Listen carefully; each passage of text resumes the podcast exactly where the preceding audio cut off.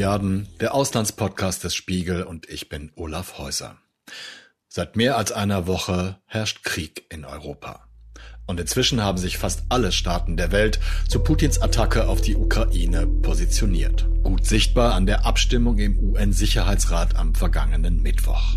Eine überwältigende Mehrheit von 141 Staaten verurteilte die Invasion. Dagegen stimmten nur Russland selbst, Eritrea, Syrien, Nordkorea und Russlands Kriegspartner Belarus. In absehbarer Zeit, wie ich vermute, ohnehin ein offizieller Teil des Großrussischen Reiches. Insgesamt aber eine fast schon erwartbare Gesellschaft von Staaten. 35 Länder hielten sich mit ihren Urteilen zurück und stimmten nicht ab, darunter Südafrika, Indien und China. Überhaupt hat China bisher klare Aussagen oder gar Positionen zum Überfall auf die Ukraine vermieden. Und wenn, dann klangen sie eher nach einer Unterstützung Russlands. Abseits der gewohnt vorsichtig formulierten Statements entsteht so die Frage, welche Interessen China mit dieser Strategie verfolgt. Strebt die Volksrepublik eine geopolitische Dominanz im Verbund mit Russland an? Warten die Chinesen vielleicht nur, bis Putins Krieg Russland entscheidend schwächt, um zum einzigen wichtigen Machtfaktor Asiens zu werden? Oder hat China schon vorher von der geplanten Invasion gewusst und beobachtet nun den Fortschritt russischen Militärs als Blaupause für einen eigenen Angriff auf Taiwan? Um die Haltung Chinas zu Putins Krieg zu verstehen, das hat mir unser Peking-Korrespondent Georg Farion klargemacht, muss man die Beziehungen zwischen den Staaten und auch die Beziehungen zwischen ihren beiden Führern verstehen. Diese Folge ist daher etwas länger geworden als üblich und sie beginnt mit der Gründung der Volksrepublik China. Über das Verhältnis von China und Russland gibt es viel zu erzählen, weil es sehr lang und sehr wechselhaft ist. Kommt darauf an, wie weit wir ausholen wollen.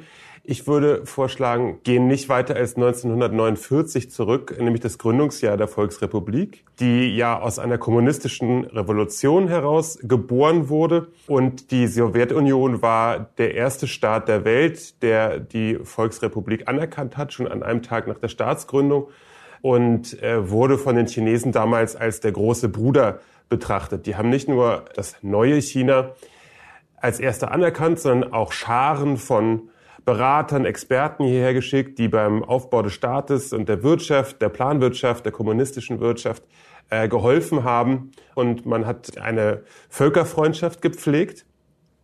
Das galt aber nur so lange, wie Stalin lebte. Und danach hat Mao Zedong, der chinesische Führer, in Moskau zusehends Rechtsabweichler und Konterrevolutionäre am Werk gesehen.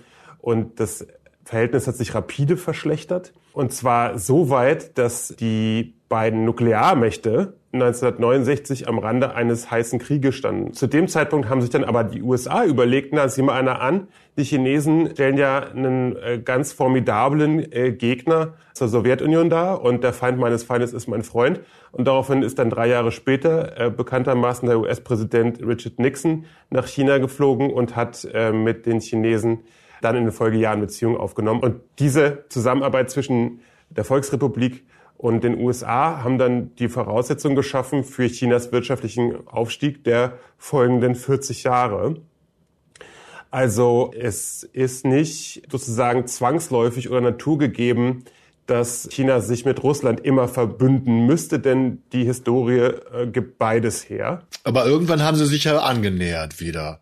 Also ist vielleicht eine doofe Frage oder etwas einfach gefragt, aber nee, nee. irgendwann müssen sie sich angenähert haben, weil inzwischen ist das Verhältnis, sagen wir mal, vor dem Krieg doch relativ stabil gewesen.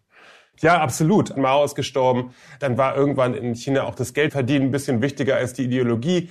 Die Sowjetunion verabschiedete sich äh, durch ihren Untergang von der Ideologie und war fortan Russland.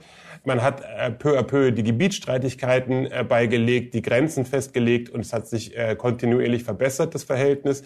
Und jetzt unter den Führern Putin und Xi Jinping sind die auf neue Höhen geklommen, kann man sagen. Also seit 1949 sind die chinesisch-russischen Beziehungen wahrscheinlich nicht so gut gewesen wie mindestens bis jetzt zum Kriegsbeginn. Ist es an dieser Stelle vielleicht sinnvoll, wenn wir mal kurz rekapitulieren, warum die Beziehungen gut sind? Also ich habe hier die Fragen stehen, was braucht China von Russland und Russland von China? Ja, die teilen eine ganze Menge Interessen. Also das eine ist die Ökonomie.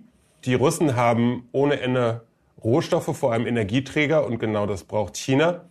Und China hat im Gegenzug inzwischen ziemlich gute Technologie und eine ganze Menge Kapital und das braucht Russland. Also die ergänzen sich gut. Dann sind es eben beides autoritäre Systeme und im internationalen System äh, sind die halt einfach oft naturgegebenermaßen einer Meinung. Also wenn die Vereinten Nationen etwa darüber beraten, ob ein autoritäres Regime sanktioniert werden soll, dann sind China und Russland automatisch beide dagegen, ohne sich abstimmen zu müssen. Also da gibt's einfach, weil die Systeme sich so gleichen, oft auch eine Ähnlichkeit in der Entscheidungsfindung, in der Präferenz. Und dann sind es halt beides Länder, die das Gefühl haben, ihnen wird von den USA aus ihrer Sicht der Platz in der Weltordnung verwehrt, der ihnen zusteht. Und beide Länder fühlen sich eingeengt durch Militärbündnisse, die vom Westen wiederum, eigentlich heißt es von den USA, geführt werden. Bei Russland ist es bekanntermaßen die NATO und bei China sind es äh, Militärbündnisse im Pazifik. Wie das relativ neue Bündnis AUKUS zum Beispiel, ne? oder AUKUS, ich genau. weiß aber nicht, wie man es richtig ausspricht, je nachdem, wo man herkommt wahrscheinlich. Ну вот, наверное, Präsident Xi ist vielleicht der einzige Staatschef, der meinen Geburtstag mit mir gefeiert hat. Ich habe noch nie eine solche Beziehung oder ein solches Treffen mit anderen ausländischen Kollegen gehabt. Aber mit Präsident Xi war es so. Genau genommen war es eine sehr einfache Feier. Es ist ja kein Geheimnis. Ich habe darüber schon öffentlich gesprochen. Um die Wahrheit zu sagen, haben wir etwas Wodka getrunken und ein bisschen Wurst aufgeschnitten. Das war am Ende eines vollen Arbeitstages und dann kam Präsident Xi zu meinem Geburtstag. Inwiefern spielt denn das persönliche Verhältnis der Führer beider Nationen in diesem Fall auch eine Rolle? Also das Verhältnis zwischen Xi Jinping und Wladimir Putin. Jetzt auch wieder, vielleicht müssen wir das trennen, vor dem Konflikt. Also äh, die beiden verstehen sich sehr gut. Das ist total interessant, weil die viele biografische Gemeinsamkeiten haben. Er sind fast gleich alt. Putin ist 69, Xi ist 68. Beide verehren ihre Väter, die beides Weltkriegsveteranen sind. Beide haben Töchter etwa im selben Alter. Beide haben eine ähnliche politische Vision für ihr Land, nämlich es zu alter Größe zurückzuführen und zu dem Respekt, den es verdient. Haben sich übrigens auch 38 Mal getroffen man, äh, hier wird immer in China darauf verwiesen, dass äh, Merkel in ihren 16 Jahren Amtszeit hier zwölfmal in China gewesen sei. Und was für ein fantastischer Ausweis der, der tiefgreifenden deutsch-chinesischen Beziehung das sei. Und ich glaube, also man soll sowas nicht zu hoch hängen. Am Ende äh, spielen in internationalen Beziehungen immer die nationalen Interessen die größte Rolle. Aber in diesem Fall ist es vielleicht ein bisschen anders, weil es eben beide autoritäre Systeme sind, Russland und China und äh, es da auf den Mann an der Spitze eben in besonderem Maße ankommt. Und wenn Xi und Putin sich verstehen, dann ist es schwierig für die darunterliegende Bürokratie dagegen anzuargumentieren, weil das so gelesen werden kann als Kritik am eigenen Führer. Also wenn ein chinesischer Beamter, ein Ministerialbeamter oder ein Minister oder ein Parteisekretär zu Xi geht und sagt, na, mit Putin ist es vielleicht ein bisschen zu eng, das ist eigentlich nicht gut für uns, dann sagt der Xi damit ja, du machst eine falsche Politik. Und ähm, das ist in China schwierig, sowas zu kommunizieren. Präsident Xi ist zugänglich und ernsthaft, aber er ist auch ein sehr verlässlicher Arbeitskollege. Er ist ein bemerkenswerter Denker, der gern Probleme analysiert. Es ist sehr interessant, sich mit ihm über Themen der Weltpolitik und Wirtschaft zu unterhalten. Soweit es mich betrifft, ist er ein angenehmer Partner und ein guter Freund, auf den ich zählen kann. Du hast es gerade schon angesprochen, dass sie sich das letzte Mal vor vier Wochen, etwa vor vier Wochen getroffen haben. Das war zum Auftakt der Olympischen Spiele Anfang Februar. Und mhm. Dort haben sie sich ja nicht nur solidarisch gemeinsam vor der Kamera gezeigt, vor dem Hintergrund des weltweiten diplomatischen Boykottes des Westens, sondern sie haben auch nicht nur betont, dass beide Staaten und deren Wirtschaften fast schon perfekt zueinander passen, sondern sogar eine gemeinsame Erklärung darüber unterzeichnet, die jetzt sehr intensiv besprochen wird. Wie groß muss man die Bedeutung dieser Erklärung einschätzen? Na, die war schon in vielerlei Hinsicht bedeutsam. Also es liest sich wie ein Manifest einer gemeinsamen äh, Weltanschauung, ist auch sehr ausführlich, mehr als 5000 Wörter lang. Und inhaltlich ist da wohl der wichtigste Punkt, also da steht dann drin, beide Seiten äh, lehnen eine weitere Ausdehnung der NATO in Osteuropa ab. Und das ist eine Position, die Xi noch nie öffentlich bezogen hat. Und das zu tun in einem Moment, wo die russische Armee schon mit einer sechsstelligen Zahl Soldaten an der ukrainischen Grenze steht, das hat man natürlich in den Hauptstädten des Westens als Alarmsignal gedeutet. Die ist auch sonst aus unterschiedlichen Gründen noch interessant, diese Erklärung, unter anderem, weil die Russen äh, sich da viel chinesische Propagandasprecher haben überhelfen lassen und Putin auch gesagt hat, dass Taiwan ein unveräußerlicher Teil Chinas sei. Das war aber keine so drastische Repositionierung wie äh, die von Xi äh, mit Blick auf die NATO. Also das hat ähm, den Westen alarmiert. Ja, an dieser Stelle muss man, glaube ich, de deutlich nochmal sagen, dass wir hier die Schwierigkeit haben mit Vor- und Nachbetrachtung. Ich erinnere mich, dass es damals zu Beginn der Olympischen Spiele genauso aufgenommen wurde, wie du es gerade beschrieben hast. Und jetzt, mhm. deswegen sage ich das so deutlich, erscheint es natürlich nochmal in einem anderen Licht, weil die Invasion tatsächlich passiert ist. Naja, die haben halt in ihren Statements gesagt, die USA stechen hier die ganze Zeit Geheimdienstinformationen durch und das ist kriegstreiberisch und das erhöht die Spannung nur und äh, Russland hat legitime Sicherheitsinteressen und die müssen ernst genommen und bearbeitet werden und haben also im Grunde öffentlich zumindest immer die Kriegsgefahr abgetan, haben sich hier auch einige chinesische außenpolitische und sicherheitspolitische Experten wunderbar blamiert, indem sie erklärt haben, eine Invasion ist praktisch ausgeschlossen und das ist alles nur ein Bluff. Die Chinesen haben, sind sogar so weit gegangen, also es gab im Dezember äh, ein Videotelefonat zwischen Joe Biden und Xi Jinping, wo man äh, sich zumindest ja offiziell darauf geeinigt hat, äh, Bemühungen zu unternehmen, die Beziehungen wieder zu verbessern. So schreibt die New York Times zumindest. Die Amerikaner haben ähm, gehofft, den Faden da aufnehmen zu können und haben den Chinesen Geheimdienstinformationen gegeben, die darauf hinwiesen, dass die Russen das ernst meinen mit ihren Invasionsplänen und dann nicht nur eine Druckkulisse aufbauen und haben gedacht, vielleicht kann äh, Xi dank seines guten Verhältnisses zu Putin da mäßigend auf ihn einwirken. Dann, so die New York Times, haben die Chinesen diese Geheimdienstinformationen aber gleich an die Russen durchgestochen, weil sie nämlich geglaubt haben, offenbar, dass die USA versuchen, da einen Keil zwischen Russland und China zu treiben und das wollten sie nicht zulassen und deswegen haben sie diese Information mit den Russen geteilt. Und danach ist Xi Jinping, hast du mir erzählt, eine ganze Woche lang von der Bildfläche verschwunden, obwohl er sonst eigentlich täglich in allen Medien überpräsent ist. Weiß man inzwischen, was da los war? Eine hervorragend vernetzte Kollegin vom Wall Street Journal hat herausgefunden, dass die chinesische Führung in dieser Woche, also gerade der Woche, nachdem Putin wieder nach Moskau gereist war, sich zusammengesetzt hat in ihrem abgeschirmten Führerkomplex, wo die leben und arbeiten, Zhongnanhai, das ist neben der verbotenen Stadt, dem alten Kaiserpalast. Da haben die praktisch eine Woche lang Klausur gehalten und wohl darüber beraten, wie denn jetzt mit der Lage umzugehen sei angeblich etwas verunsichert, ob der Alarmstimmung im Westen, also oh, der Westen hat die gemeinsame Erklärung äh, jetzt irgendwie so gedeutet, als hätten wir den Russen den Blankoscheck ausgestellt und wie positionieren wir uns denn am besten dazu? Und da haben sie sich offensichtlich eine Woche für Zeit genommen. Dann, als wieder rauskam, war das Ergebnis oder die Sprachregelung, die man gefunden hat, dass äh, die Chinesen sich zum Minsker Abkommen äh, bekannt haben, dass einen politischen Prozess zwischen der Ukraine und Russland vorgesehen hat. Dazu haben sie sich bekannt und sahen dann ein bisschen blöd aus, als Putin gesagt hat, das Minsker Abkommen ist tot und ich erkenne die beiden sogenannten Volksrepubliken, also die separatistischen Gebilde da in der Ostukraine, die erkenne ich an.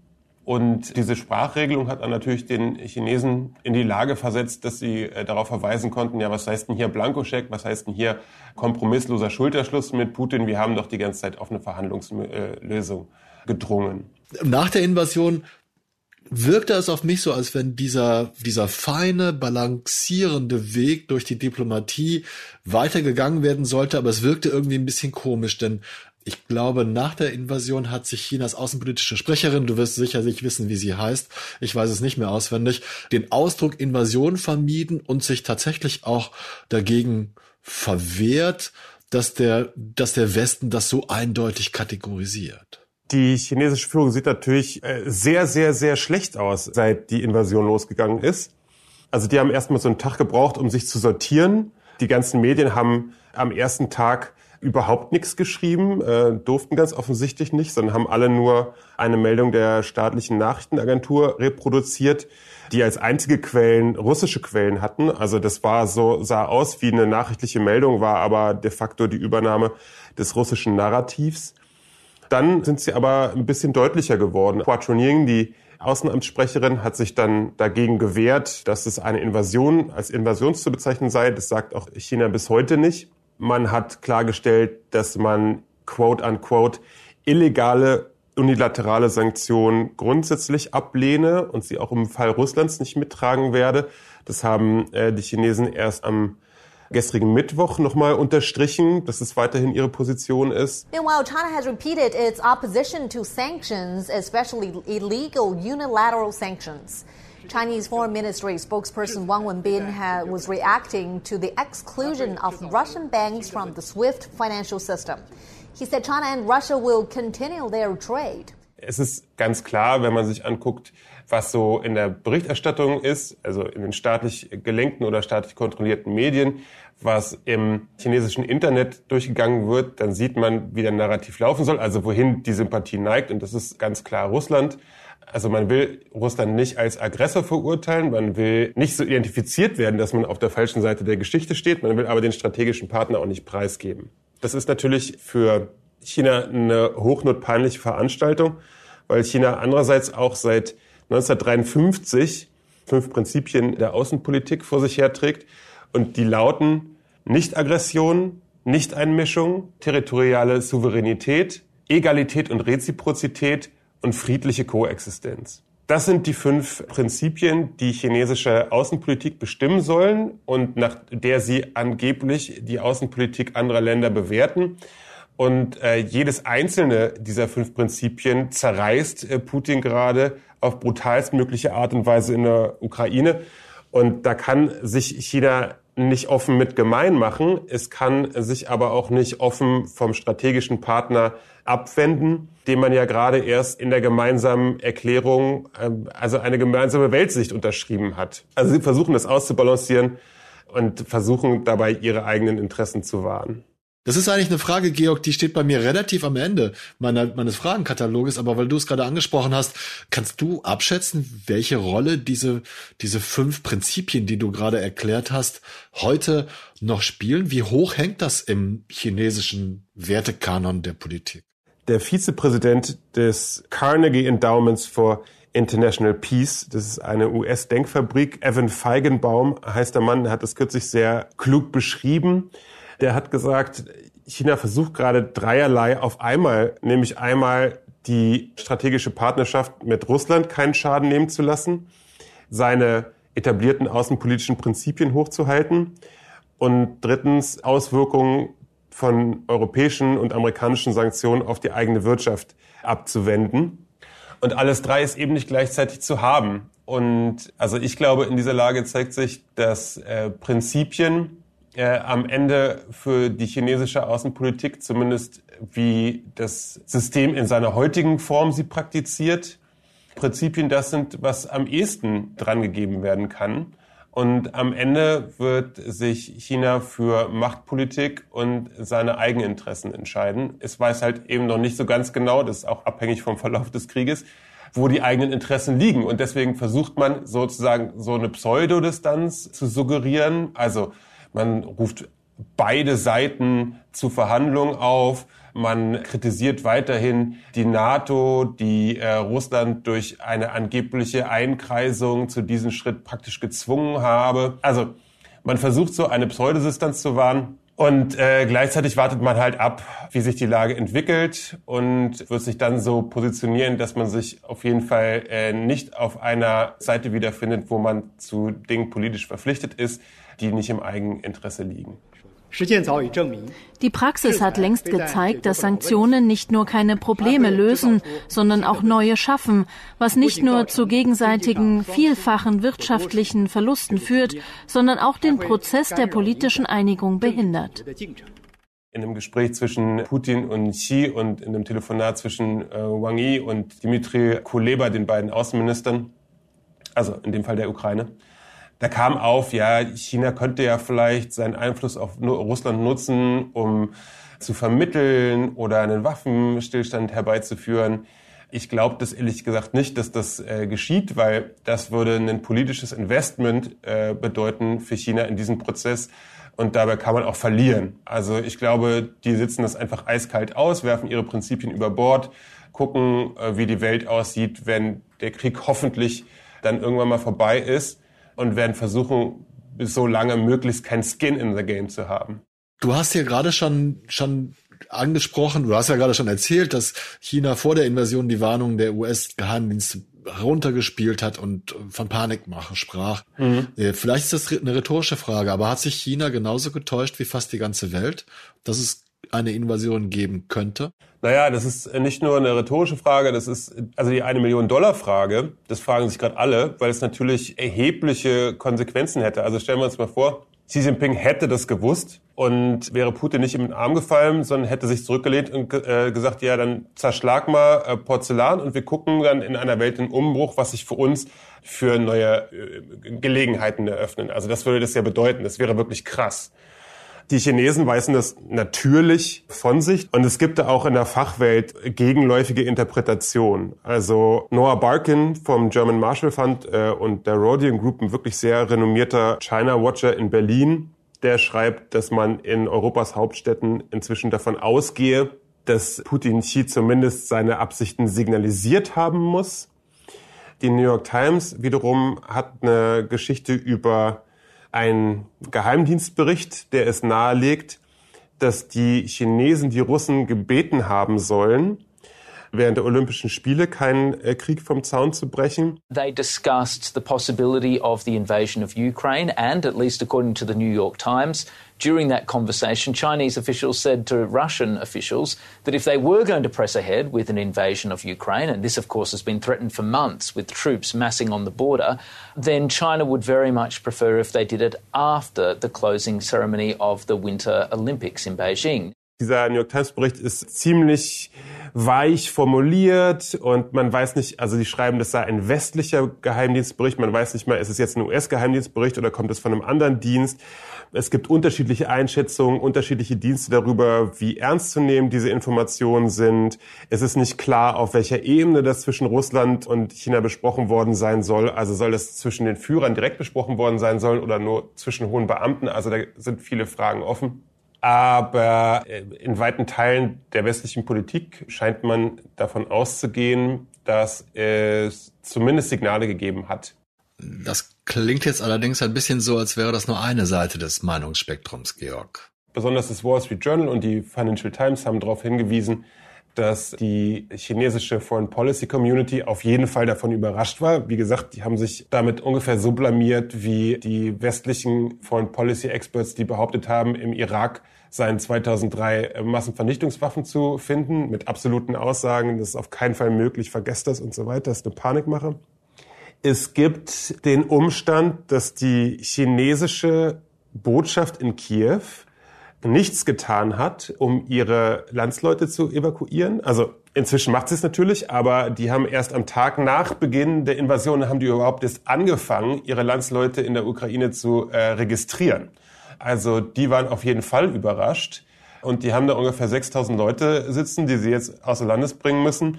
Und das ist hier ein Aufreger. Also ähm, die Chinesen erwarten von ihrer Regierung, dass sie sie schützt im Ausland. Es gibt da auch ein Beispiel, als der Libyenkrieg losging 2011 da haben die Chinesen mit großen Schiffen da ganze Bautrupps aus Libyen rausgeholt und das wurde als großer Erfolg gefeiert und als Ausweis dessen, was äh, China für seine Bürger im Ausland zu tun imstande ist.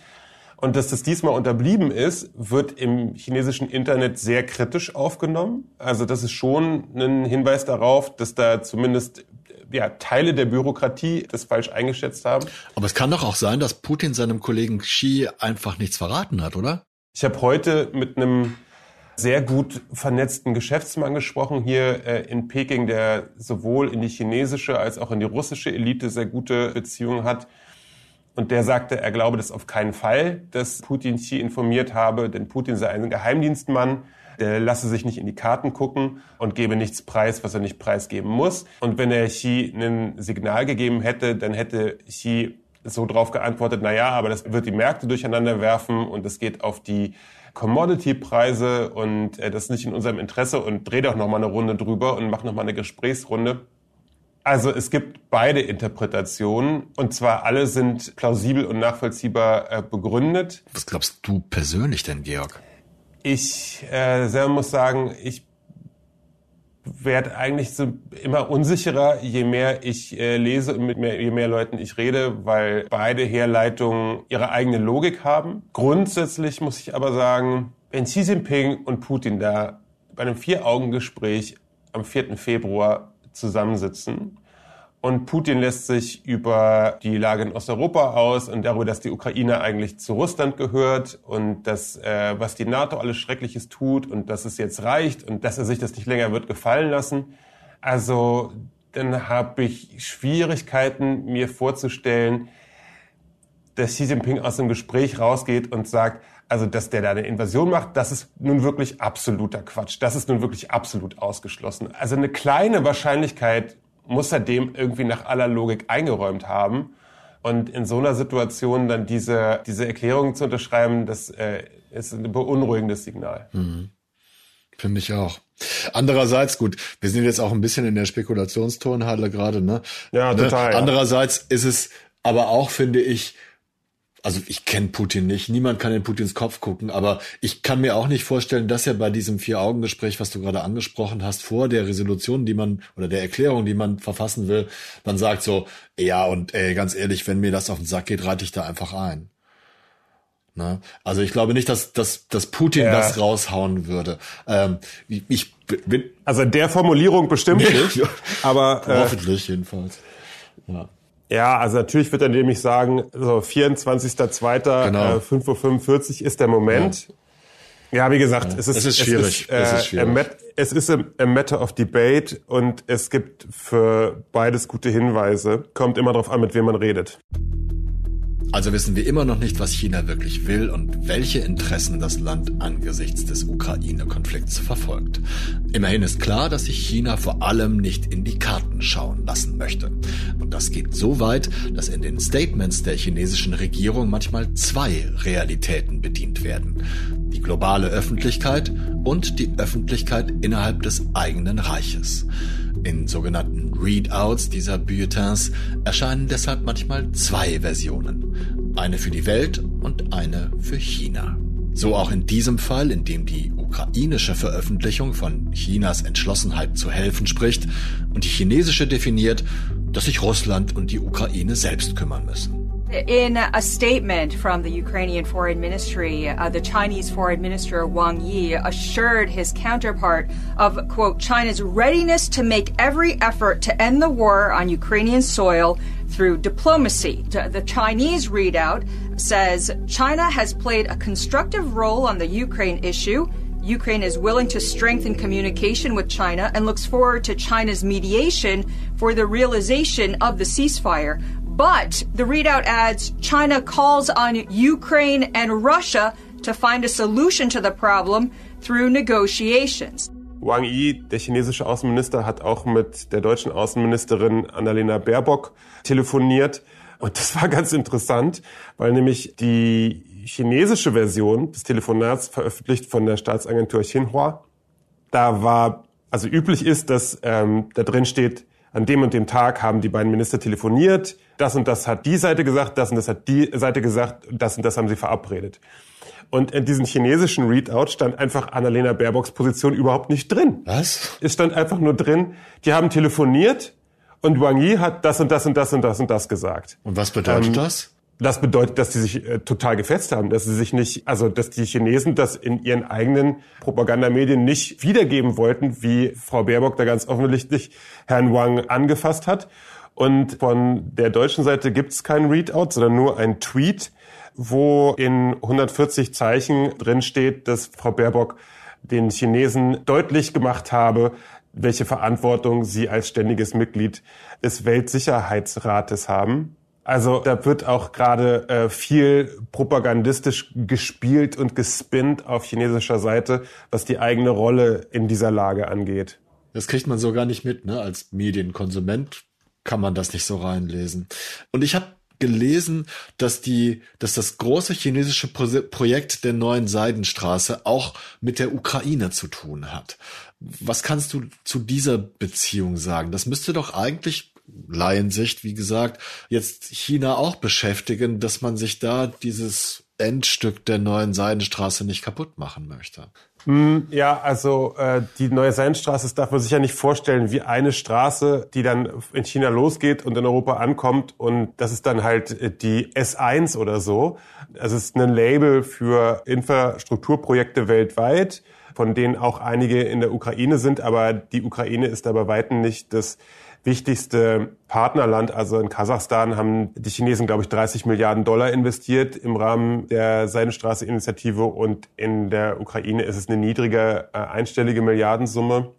Es gibt durchaus also nicht zu vernachlässigende Handelsbeziehungen zwischen der Ukraine äh, und China. Die Ukraine ist ein wichtiger Lieferant äh, von Mais und Getreide für China beispielsweise aber das verblasst vor dem wirtschaftlichen Verhältnis, äh, vor den wirtschaftlichen Beziehungen, die China und Russland miteinander pflegen. Also wie heuchlerisch die chinesische Haltung in diesem Konflikt ist, zeigt sich unter anderem auch daran, dass erst vor zwei Monaten ungefähr Xi Jinping mit Volodymyr Zelensky telefoniert hat und man hat sich äh, gegenseitig gratuliert äh, zum 30-jährigen Bestehen der bilateralen ukrainisch-chinesischen Beziehung und wie prima die doch seien und wie zukunftsträchtig und dass man sich darauf freue, die in Zukunft auszubauen und ähm, Xi hat dann, wie er es immer macht, betont, wie ähm, ja wie hoch er die äh, das Gegenüber schätzt und so. Ähm, naja, und jetzt äh, tun sie für dieses angeblich so geschätzte Gegenüber halt überhaupt gar nichts. Ja. Chinas Handelsbeziehungen mit Russland, höre ich daraus, sind deutlich lukrativer. Kannst du mir sagen, über welche Summen wir da reden? 2021 haben die einen Austausch äh, gehabt von einem Volumen von 147 Milliarden Dollar. Das ist echt erheblich. Und das ist in letzter Zeit auch eher noch intensiviert worden. Also im Dezember hat China von Russland mehr Öl gekauft als von Saudi-Arabien. Die haben erst vor einer Woche, eine Woche vor der Invasion einen Deal abgeschlossen über die Lieferung russischer Kohle. Und zwar 100 Millionen Tonnen im Wert von 20 Milliarden Dollar. Bei Putins Peking-Besuch jetzt zu den Olympischen Spielen gab es einen neuen Gasdeal mit 30-jähriger Laufzeit. Und am Tag der Invasion hat die chinesische Zollbehörde verkündet, dass künftig wieder russischer Weizen nach äh, China eingeführt werden darf. Also der Weizen, äh, der in Russland wächst, da gibt es äh, Schädlinge und den wollten sie nicht haben. Deswegen gab es da aus pflanzengesundheitlichen Gründen, ähm, durfte russischer Weizen nach China nicht eingeführt werden. Und das haben sie am Tag des Kriegsbeginns abgeschafft. Und äh, erst diese Woche ist der erste Zug mit 50 Waggons voll russischen Weizen in der chinesischen äh, Provinz Shandong angekommen. Wir haben die russischen Sanktionen gestreift, die, die jetzt von weiten Teilen der internationalen Staatengemeinschaft angelegt wurden. Ich habe irgendwo gelesen, dass die Möglichkeit bestehen könnte, dass China Russland insofern zur Seite springt, dass sie helfen, diese Sanktionen auszuhalten. Du merkst an meiner komischen, vorsichtigen Formulierung, dass ich selber da noch nicht so von überzeugt bin. Aber äh, was sagst du zu diesem Thema? Das hast du bestimmt auch gelesen. Ja, also da gibt's ja mehrere, mehrere Bereiche, die man angucken kann. Also bisher sind ja Energieträger, Agrarprodukte und Konsumprodukte nicht sanktioniert, sondern ist vor allem Hochtechnologie, Rüstungsgüter natürlich, ist ja klar, Dual Use und äh, es gibt verschiedene Finanzsanktionen. Also die Chinesen haben erklärt, dass sie sich durch Sanktionen, die der Westen unilateral äh, verhängt, also die nicht von der UNO ähm, abgesegnet sind, und natürlich werden sie von der UNO nicht abgesegnet, weil Russland da sein Veto einlegt, dass sie solche, sich an solche Sanktionen nicht äh, gebunden äh, fühlen und sie auch für kontraproduktiv halten, weil das Russland nur in eine Ecke drängen werde und äh, die Lage nur noch verschlimmern werde. Also weil sie Putin eben nicht das Genick brechen, sondern ihn nur reizen. Das ist so die Logik. Erstmal ist es Rhetorik. Ja, das, das sagen die Chinesen, weil sie halt sagen, ey, wir lassen uns doch nicht von den USA erzählen, mit wem wir Handel treiben können. Wir haben eine 4000 Kilometer lange Grenze. Wir brauchen eure Seewege nicht, um irgendwas von Russland nach China zu bringen. Und wir lassen uns von euch doch nicht diktieren, was wir zu tun zu lassen haben. So, ob sie es machen werden, ist noch eine ganz andere Frage. Und da geht's halt wieder um die chinesischen Eigeninteressen, die aus Pekings Sicht immer maximiert gehören. Also wenn ich das richtig verstehe, sorry für die erneute Unterbrechung, Georg, dann heißt das doch, im Zweifelsfall ist es China wichtiger äh, zu vermeiden, selbst das Ziel von Sanktionen zu werden.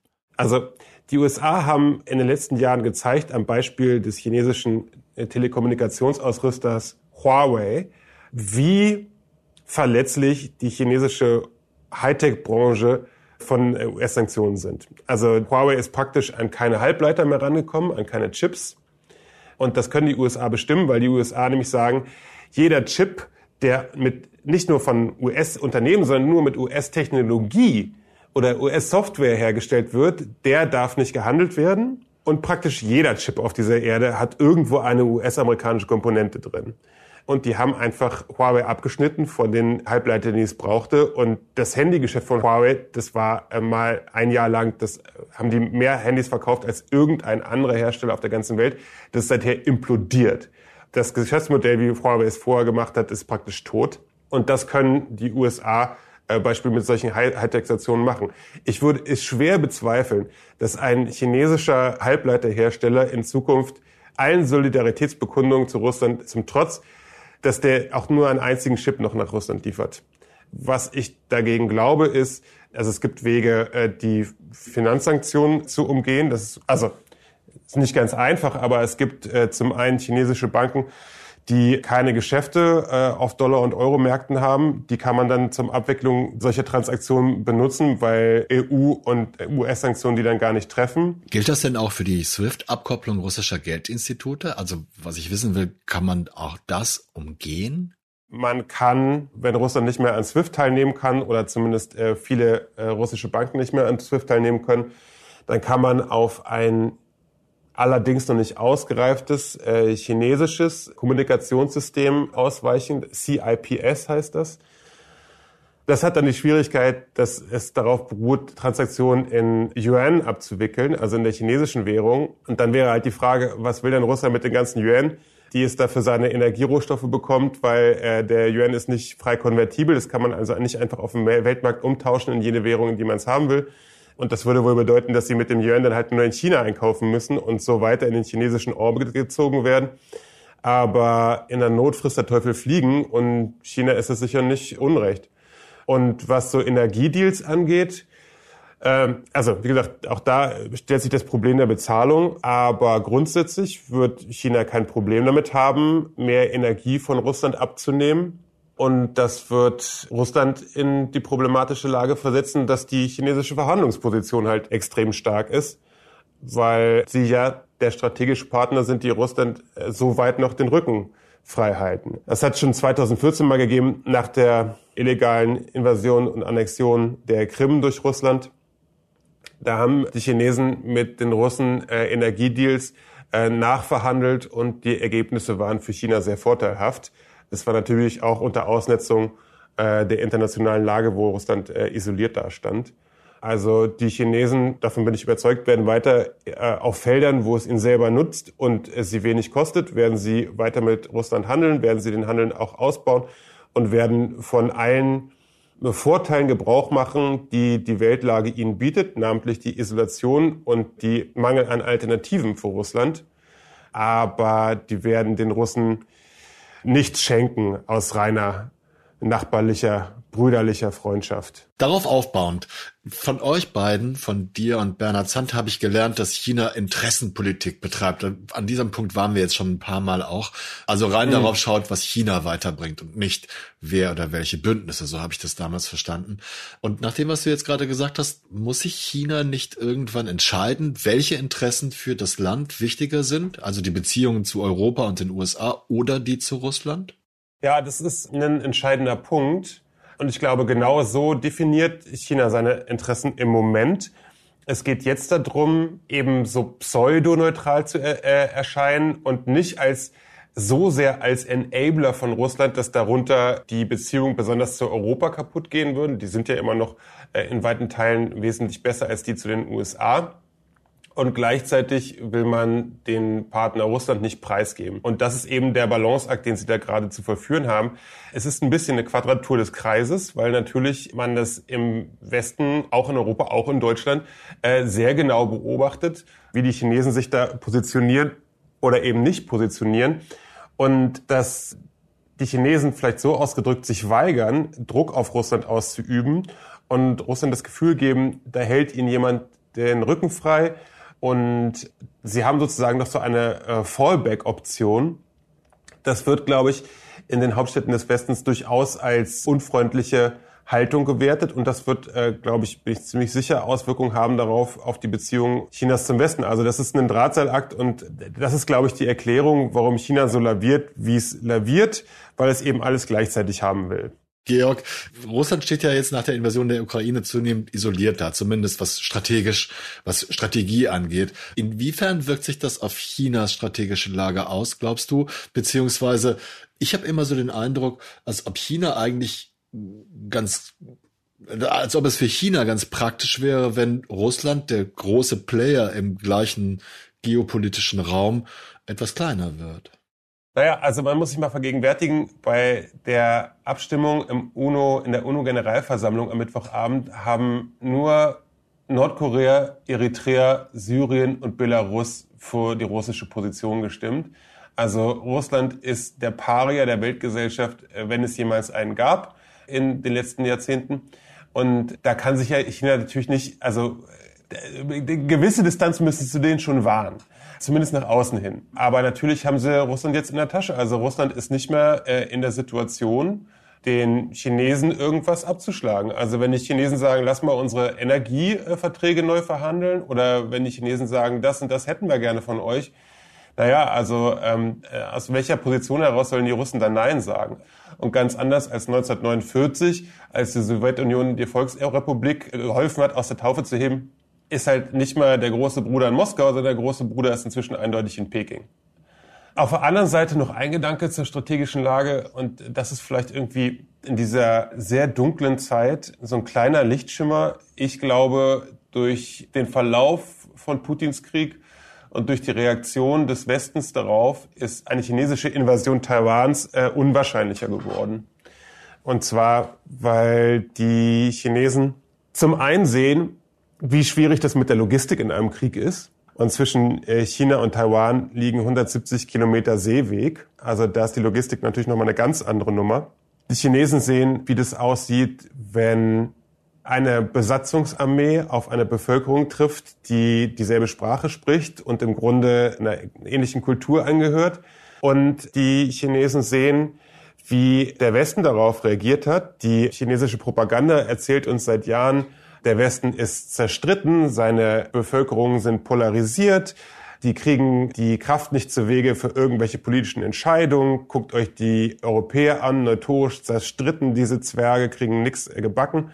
Naja, und jetzt ist es halt eben doch anders ausgefallen. Und wenn dem so sein sollte, dass die Chinesen eine russische Invasion der Ukraine als Testrun sozusagen, also als Case Study angesehen haben, dafür, wie man möglicherweise irgendwann einmal in Taiwan vorgehen könnte und mit was für Reaktionen man dann rechnen müsste, dann wird es sie nicht ermutigt haben, was sie gesehen haben. Und das ist vielleicht ja so ein Ausblick, auf den wir enden können für heute. Danke, Georg. Ich bin momentan für jeden Lichtblick, der weniger Konfliktgefahr in die Weltpolitik trägt, sehr dankbar. Am heutigen Freitagmittag erfolgte die Nachricht, dass China auch zu Beginn des Volkskongresses in Peking zum Krieg in der Ukraine schweigt. Wir leben wahrlich in düsteren Zeiten. Seit zwei Jahren hält eine Pandemie unseren Planeten in Atem. Vor etwas mehr als einem Jahr entgingen die USA nur knapp einer Revolte radikaler Trump-Fans und anderer rechter Kräfte, die versuchten, das Kapitol zu stürmen. Und seit mehr als einer Woche dieses Jahres herrscht wieder Krieg in Europa. Es ist leicht für mich, das so zu texten. Denn ich sitze in Hamburg-Altona in meinem Homeoffice. Trocken, warm, gesund und nur ein wenig müde. Und nicht seit Tagen in einem U-Bahn-Schacht in Kiew, während meine Stadt von den Truppen des Nachbarlandes permanent bombardiert wird. Aber man fühlt sich hilflos. ohnmächtig gegenüber einem Weltgeschehen, auf das man keinen Einfluss zu haben scheint. Das geht vielen Menschen, mit denen ich gesprochen habe, so. Und mein Kollege Lenne Kafka hat in der aktuellen Folge unseres Podcasts Smarter Leben mit der Ärztin Miriam Priest darüber gesprochen, was man bei solchen Ohnmachtsgefühlen tun kann. Jene Folge erscheint am Samstag und ich verlinke sie in der Beschreibung dieser Episode. Was auf jeden Fall hilft, ist anderen zu helfen. Und offensichtlich sehen das viele Deutsche genauso. Mein Kollege Marius Mestermann hat in der aktuellen Folge von Stimmenfang Menschen getroffen, die spontan und ohne abzuwarten Flüchtenden aus der Ukraine helfen. Unbürokratisch, direkt und kreativ. Auch diesen Link finden Sie in den Show Notes. Das war eine lange Folge von 8 Milliarden, dem Auslandspodcast des Spiegel. Mein Dank gilt Georg Farion für dieses Gespräch und insbesondere auch dafür, dass er mich bei der Vorbereitung auf dieses komplexe Thema so umfassend unterstützt hat. Wenn Philipp Fackler diese Worte hört, dann hat auch er es endlich geschafft, diese lange Folge zu mischen. Auch dafür bedanke ich mich ganz herzlich. Und schließlich haben auch Sie, verehrte Zuhörerinnen und Zuhörer, mir bis hierhin Ihre Aufmerksamkeit geschenkt. Und dafür bin ich ebenfalls sehr dankbar. Bleiben Sie tapfer und gesund. Ich verbleibe bis zur nächsten Folge von 8 Milliarden, Ihr Olaf Häuser.